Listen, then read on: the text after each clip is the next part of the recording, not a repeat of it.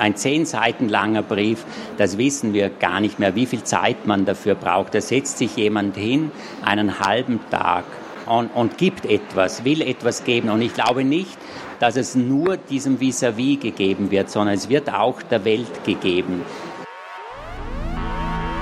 Hallo, an der Stelle muss ich das Intro mal abbrechen und bevor Sie jetzt das Gespräch mit Arno Geiger hören, eine wichtige Vorbemerkung machen.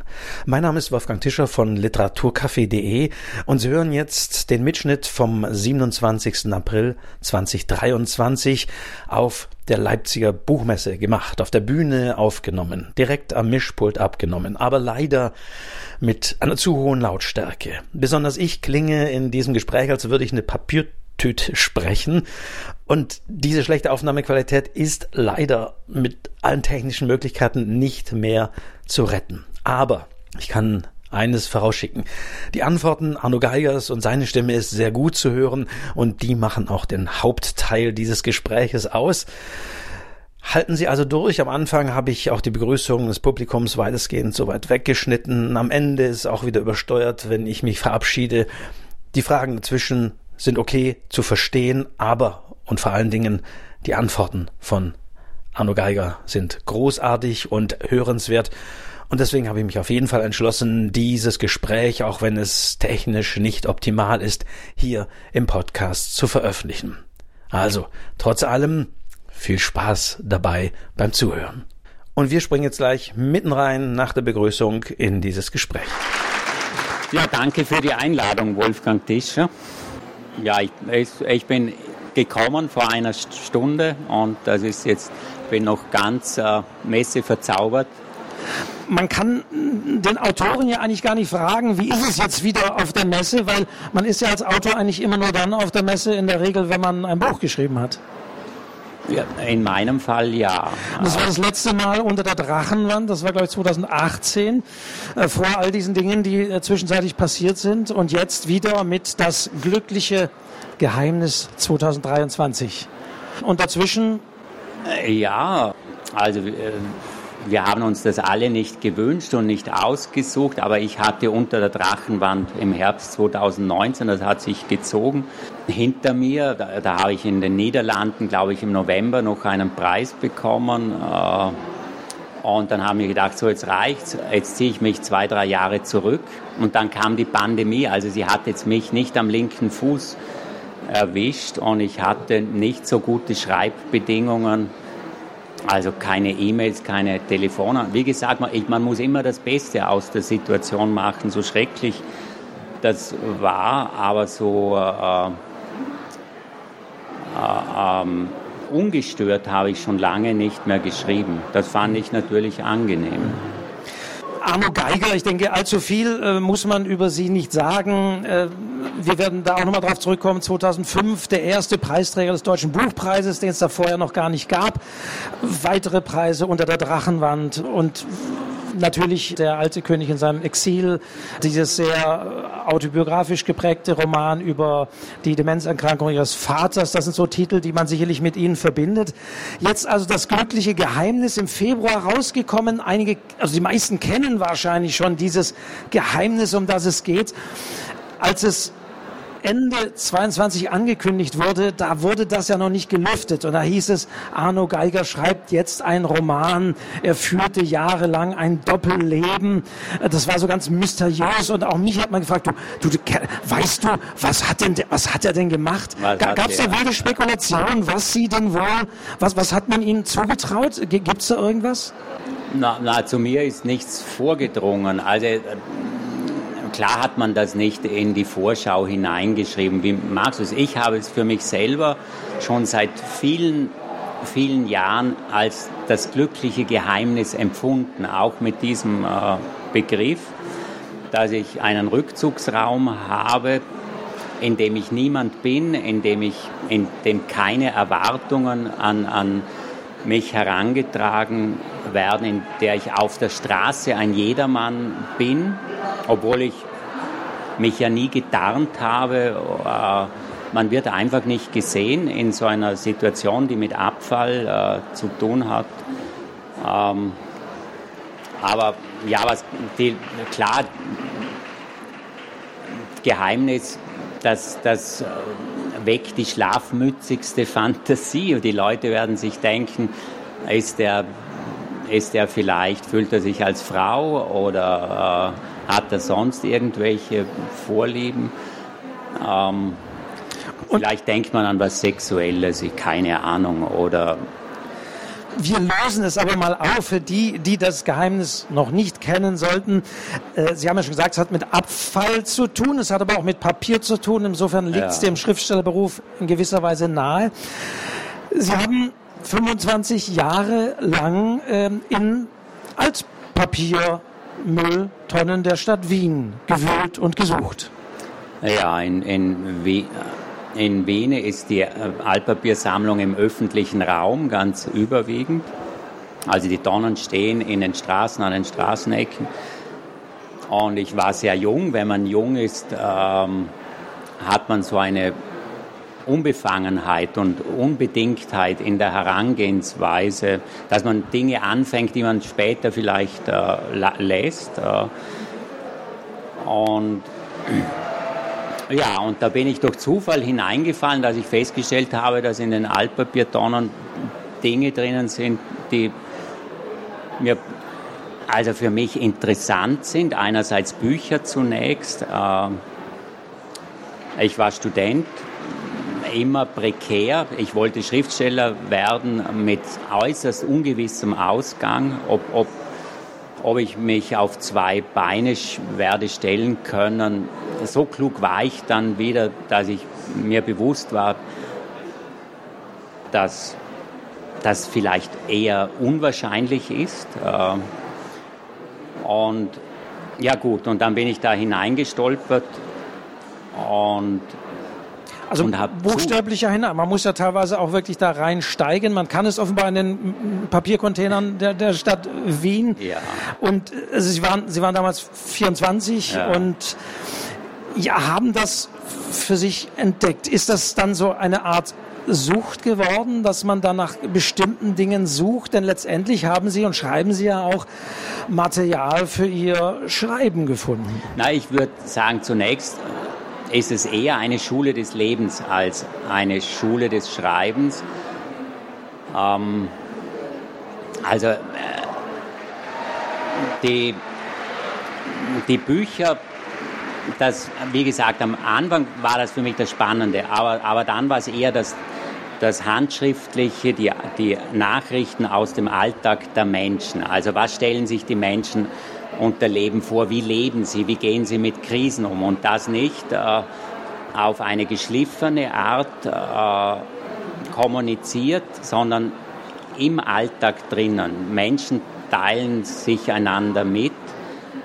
Äh, und ich bin da oft einer ganz unverkrampften Offenheit begegnet. Also dass äh, Menschen, wie soll ich sagen, äh, ohne, ohne viel darüber nachzudenken, äh, wie formuliere ich das jetzt, sondern es geht um Mitteilung, um Alltagsmitteilung. Es ist zweitrangiges, ungeschliffenes im besten Sinn. Also Briefe, Tagebücher? Ja, ja. Mhm. Äh, und das erzählt eine andere Geschichte als das Artifizielle. Ich würde fast so weit gehen zu sagen, viele Menschen können gar nicht so gut schreiben, dass sie sich gut verstecken können. Ich meine das jetzt als Kompliment. Also wir Schriftsteller, wir können so gut schreiben, dass wir uns auch gut verstecken können. Äh, und, und in diesem Alltagsschreiben ist vielleicht das Bedürfnis, sich zu verstecken, auch weniger stark da.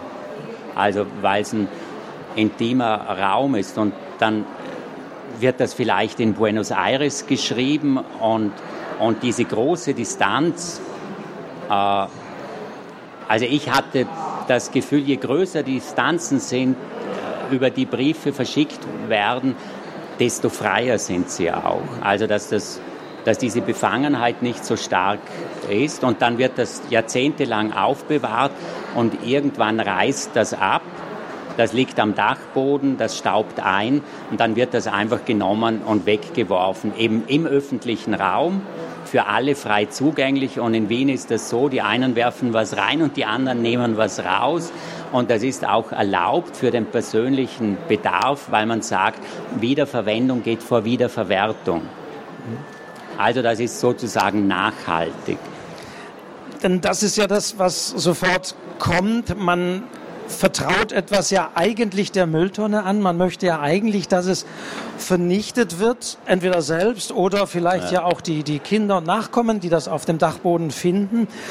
Und äh, Sie haben da eine andere These, weil man könnte ja sagen, Sie wühlen in Dingen, die eigentlich für die ähm, Verbrennungsanlage oder sonst ja. wie bestimmt sind und holen die wieder äh, zurück. Äh, da, da dringen Sie ja gewisserweise doch in eine Privatsphäre ein. Also das muss letztlich wahrscheinlich jeder für sich selber entscheiden.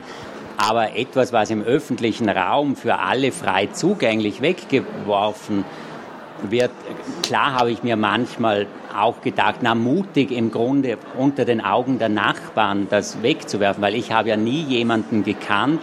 Das meiste hat posthumen Charakter, wird also nach dem Tod einfach weggeworfen und man merkt das auch, dass diese Briefe seit Jahrzehnten nicht entfaltet worden sind. Und das wird dann einfach zum Dokument für mich. Aber das ist meine ganz persönliche Meinung, dass es nicht im Bereich des Privaten und Persönlichen bleibt, wenn ich jemanden nicht kenne, wenn der, die Person tot ist oder irgendwo äh, keine Ahnung, wenn ich jetzt vorhin äh, Argentinien genannt habe, lebt, dann wird es zum Dokument des Menschlichen. Also ich bin nicht auf der Suche nach etwas, was mit einer bestimmten Person zu tun hat, sondern auf der Suche nach Dingen, die in der Natur des Menschen vorkommen. Also wie leben die Menschen? Wie äh, wie gehen Sie mit Krisen um? Äh, wie ziehen Sie Ihre Kinder auf? Äh, wie ändert sich Gesellschaft? Ähm, und, und Abfall ist eine niedrige Wirklichkeit. Also es ist weggeworfen, es ist in Ungnade gefallenes. Und ich habe halt eine Zärtlichkeit in gewisser Weise für Geschriebenes, für in Ungnade gefallenes. Und die Alternative wäre weil Altpapier wird ja nicht verbrannt, sondern es wird Karton daraus gemacht oder Klopapier. Und, und das ist, also das liegt in dieser Tonne und es gibt nur noch zwei Möglichkeiten. Es bleibt produktiv im, im Geistigen, also, also Schrift hat kein Gewicht. Im, im Altpapier ist alles reduziert auf die Materie, also auf Papier. Das wird nach Kilo Gewicht gewogen und Schrift wiegt gar nichts. Indem ich es herausnehme, ist das Bedeutende die Schrift. Wenn ich es drinnen lasse, ist das Bedeutende das Papier und es wird Klopapier daraus gemacht. Und Sie haben es über 25 Jahre gemacht. Haben Sie das für sich dann auch archiviert? Weil in Ihrem Reden merkt man ja auch, und das schreiben Sie auch im Buch, dass Sie über die Zeit ja auch Veränderungen äh, wahrgenommen haben, bis dahingehend, dass das Handschriftliche sowieso über die Jahre natürlich abgenommen hat. Aber haben Sie die Dinge für sich archiviert, katalogisiert, thematisch geordnet? Es hat zwar kein Gewicht, der Text, ja. aber das Papier, wie Sie sagen, wiegt ja doch einiges und muss ja irgendwie ja. sortiert werden. Nein, ich habe das gelesen und ich habe mich oft sehr beschenkt gefühlt, eben genau von diesem Unverstellten, auch von diesen beiläufigen Formulierungen. Also, dass das, also da schielt niemand auf den Nobelpreis oder auf gute Kritiken. Also die Sprache spricht aus den Menschen. Es ist im, oft im besten Sinn Alltagssprache, die Sprache äh, in ihrem alltäglichen Gebrauch. Und für mich als Schriftsteller ist das unglaublich spannend. Also wie Menschen, die, die nicht von Berufswegen, von Berufswegen schreiben, wie ich Sprache verwenden. Ähm, und ich bin so als Mensch davon geprägt, äh, von diesen Einflüssen, von diesen Erfahrungsräumen. Drum habe ich vorhin gesagt, es ist zunächst eine Schule des Lebens, weil das Buch ist genau so geschrieben, wie es mir aus den Nachrichten im Abfall immer gut gefallen hat. Und ich habe alles immer nur einmal gelesen. Also ich lese das, das geht durch mich hindurch. Für mich war das, das Lesen dieser Dinge gelebtes Leben wieder. Also das ist mühsam erarbeitet, weil meistens findet man nichts und man ist stundenlang auf der Straße äh, bei jedem Wetter. Es regnet, es schneit, es ist kalt, die Finger sind klamm. Ähm, äh, und dann ein Fund, irgendwas Großartiges. Jemand wirft das weg. Wie gesagt, äh, fingerdick Staub drüber. Aber es ist mit Liebe geschrieben, oft. Also die, so ein zehn Seiten langer Brief, das wissen wir gar nicht mehr, wie viel Zeit man dafür braucht. Da setzt sich jemand hin, einen halben Tag. Das ist und, und gibt etwas, will etwas geben. Und ich glaube nicht, dass es nur diesem Vis-à-vis -vis gegeben wird, sondern es wird auch der Welt gegeben. Auseinandersetzung mit Lebensumständen, mit was auch immer. Das ist so großartig, dass ich, ich habe es anders gelesen als Bücher. Ich habe es definitiv. Das wollte ich nämlich gerade sagen, weil ich kriege ja auch viele Texte zugeschickt und ah, hier die Lebenserinnerung meiner Großmutter. Und ich sage mir immer, das interessiert mich nicht, ist, weil es schon wieder aufgeschrieben ist, weil ja. es schon wieder von der Öffentlichkeit gedacht ja. ist, selbst wenn es im Self-Publishing oder sonst wie ist. Ist Nein. es auch dieses Unmittelbare des Briefes, des Tagebuches, dass ich doch... Auch dieses Zerbrechliche, dass es eigentlich schon, eigentlich schon vernichtet war. Dass es, also es hat schon etwas Magisches, dass das am nächsten Tag tatsächlich zu Brei geschlagen werden würde. Das kommt in den Müllwagen, dort ist schon die Presse am Werk, dann, dann wird es sozusagen wieder in seine Bestandteile zerlegt, also in Zellstoff. Und Müll, sprachgeschichtlich, ist wortverwandt mit Mühle und mit Mulch. Also das, was zermahlen wird, das, was wieder zu Erde wird, also Mulch. Früher gab es ja fast nur organischen Abfall. Ähm, und in gewisser Weise habe ich das Gleiche gemacht. Ich habe es auch wieder in so etwas Grundsätzliches zurückverwandelt, nämlich in grundsätzlich Menschliches. Was sagt es über das Leben der Menschen? Was ist überhaupt der Mensch? Und ich glaube, dass es für mich ein gutes zweites Standbein war. Einerseits Weltliteratur. Natürlich lesen wir alle Tolstoi und, und Proust, also wir Schriftsteller, Schriftstellerinnen. Ähm, aber dieses Zweitrangige, das hat als Gegengewicht für mich eine unglaubliche Kraft und Bedeutung für mein Schreiben, für mein Leben für, für, letztlich war es identitätsbildend für mich als Person, aber, als Person, nicht als Schriftsteller, sondern als Person. Aber es ist ja ein sehr persönliches äh, Vergnügen oder Befriedigung, weil äh, Sie ja zum Beispiel auch in diesem Buch nicht äh, Texte daraus genommen haben oder sie zitiert haben oder, oder wieder öffentlich gemacht haben. Das ja nicht. Das blieb ja bei Ihnen. Ja, aber das, das würde, ich, das ist ein im klassischen Sinn autobiografisches Buch. Das mhm. ist kein autofiktionales Buch in meinem Verständnis. Natürlich verwandle ich gelebtes Leben in Schrift. Und in dieser Transformation kommt etwas anderes zutage als das gelebte Leben. Also wir wissen auch, dass eine gemalte Orange etwas anderes ist als eine Orange, die man essen kann. Und auch ein Selbstporträt von Dürer, das ist nicht Dürer, sondern das ist so, wie Dürer sich selber darstellt. Und so ist es auch, wie ich mich eben selber darstelle. Aber es ist letztlich Autobiografie. Ich erzähle von der Beziehung ja. zu meiner Frau. Aber da, da sind wir schon sozusagen bei Ihrer Geschichte. Ich ja, meinte auch die Geschichte derer, die Sie dort äh, rausziehen. Ja. Also die halten Sie ja eher bedeckt.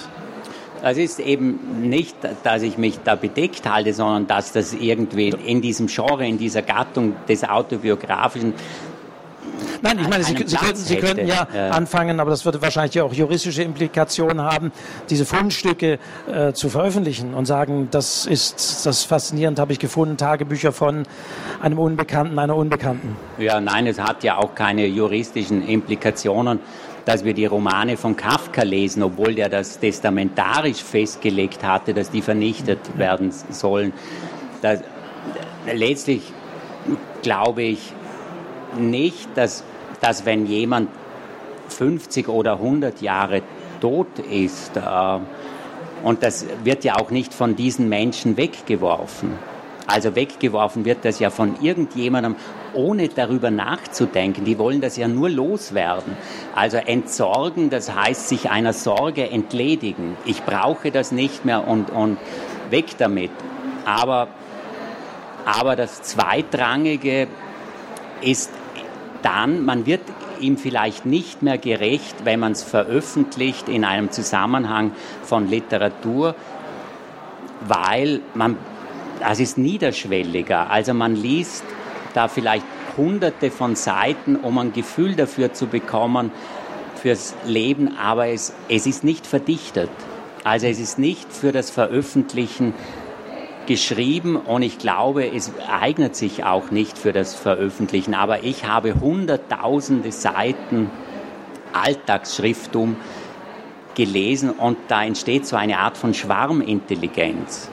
Also durch diese hunderttausenden Seiten bekomme ich erst ein Gefühl dafür, was die Menschen umtreibt, eben wie sie Sprache verwenden. Aber dem einzelnen Konvolut kommt wenig Bedeutung bei. Das ist vielleicht das, was, was man annehmen könnte. Nein, nein, man findet darin wirklich Zweitrangiges, Ungeschliffenes, in die Breite gehend, äh, völlig, aber mit viel Charakter geschrieben, auch das Belanglose.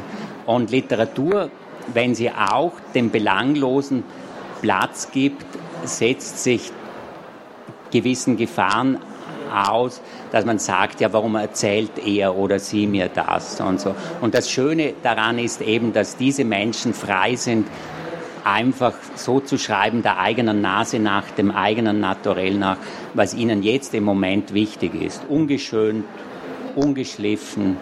Äh, und ich habe mir die Zeit genommen, das zu lesen. Äh ich möchte in wenigen Minuten, die wir noch haben, gleich nochmal auf das Autobiografische zu sprechen kommen. Aber um das nochmal abzuschließen, Sie haben es ja gerade gesagt, die Offenheit macht das Leben sichtbar. Und Sie schreiben im Buch auch, man müsse das, was Sie jetzt gerade gesagt haben, mehr Alltägliches lesen. Ist das uns hier überhaupt irgendwo anders möglich, als dass wir nicht selbst anfangen, in die Müllcontainer zu steigen, so wir dort überhaupt noch solche Dinge heutzutage finden? Gibt es noch Orte, wo sagen, ja, dort kann man Alltägliches lesen? Selbstverständlich. Als ich also für Unter der Drachenwand, um ein Gefühl für die Zeit zu bekommen hat, habe ich ja auch, ich weiß nicht wie viele 10.000 Briefe gelesen, weil ich das aus der Zeit heraus verstehen wollte, nicht retrospektiv. Und man bekommt das kartonweise auf eBay.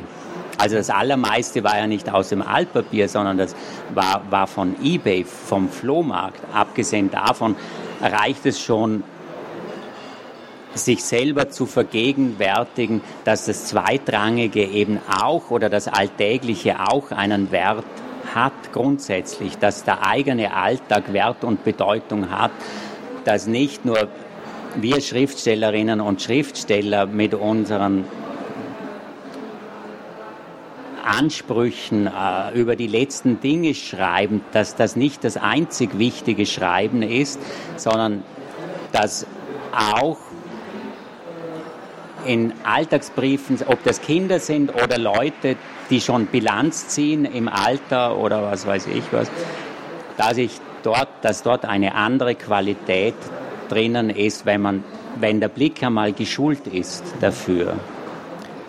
Ich würde niemals das eine gegen das andere ausspielen wollen. Auf keinen Fall. Also da dürfen Sie mich nicht äh, falsch verstehen. Ich finde aber, dass das nebeneinander bestehen sollte und dass dann Selbstbewusstsein für den Wert und die Bedeutung des ganz Alltäglichen auch äh, geschult werden soll. Äh, dass nicht das, das Artifizielle äh, allein das ist, was bleibt. Und, und ganz kurz noch, die Archäologen wissen, dass diese Stadtgräben, die mit Müll gefüllt wurden, Goldadern sind, weil über den Alltag der Menschen erfahren wir in den großen Kunstwerken relativ wenig, aber in diesen Stadtgräben, wo man wo man einfach Müll hineingeworfen hat, dort zeigt sich der Mensch. Und Müll, es ist vielleicht nicht das Bild, wie wir es gerne hätten. Also tendenziell zeigt die Literatur uns eher, wie wir wären und das Alltagsschreiben eher, wie wir sind. Aber nur mit einem ganz kleinen, aber, es, aber da ist, glaube ich, etwas Wahres dran zwischen erwünschtem Selbstbild und tatsächlichem Selbstbild. So meine ich das. schauen Sie auf, also unser Alltag, das, was gesprochen wird, das gilt nicht nur für Geschriebenes. Ich schreibe Tagebuch und im Alten König und im Glücklichen Geheimnis. Es geht darum, wie etwas gesagt wird in der Situation. Und das ist in den Tagebüchern, das finde ich dann, diese Dialoge, die im, im Alten König vorkommen, im Glücklichen Geheimnis. Ich höre meinen Vater sprechen, weil er es genau so gesagt hat. Und das macht einen Unterschied, ob ich ob ich, das, ob ich eine literarische Herangehensweise habe oder direkt über das Leben, dass ich sage, so hat er es gesagt und nicht anders. Und dann ist es halt so. Aber die Person gibt sich selber Ausdruck. Und ich versuche, so gut ich es kann, mir selber Ausdruck zu geben, genau auf diese Art in diesem Buch. Das ist das, was das Buch ja auch macht. Es ist ja, Sie haben jetzt schon selber gesagt, es ist nicht autofiktional, es ist autobiografisch, denn es ist ja Ihre Geschichte, die Sie beginnen lassen in diesem Buch eben mit, äh, ja, als Student nach Wien kommend, bis, kann man sagen, in die, in, in, die, fast, in die fast aktuelle Zeit. Ja, ja. Ähm, jetzt kann man sagen, ja, okay, jetzt schreibt aber wieder der Arno Geiger, jetzt feilt er natürlich. Ähm, wie real würden Sie denn sagen, ist denn von Ihrer Sicht aus das Bild, das Sie über sich selbst geschrieben haben? Ja, ich würde sagen, so real wie ein Selbstbildnis von Dürer. Okay. Ja, tatsächlich, weil wir dürfen doch nicht annehmen, dass Dürer also sich als äh, als Künstler darstellend, dass das diese reale Person Dürer ist. Es ist ein Selbst, da könnte man genauso auch hinschreiben, autofiktionales Selbstporträt. Natürlich entgehe ich mir selber nicht, aber indem ich mir dessen bewusst bin, dass ich es mir bewusst mache, schreibt das ohne Koketterie, ohne Selbstverliebtheit, so gut es geht dass meine Frau mir dieses Buch ermöglicht, war die Grundvoraussetzung, dass ich es überhaupt schreiben konnte, dass sie sagt, Arno macht das, man muss Erfahrungen teilen.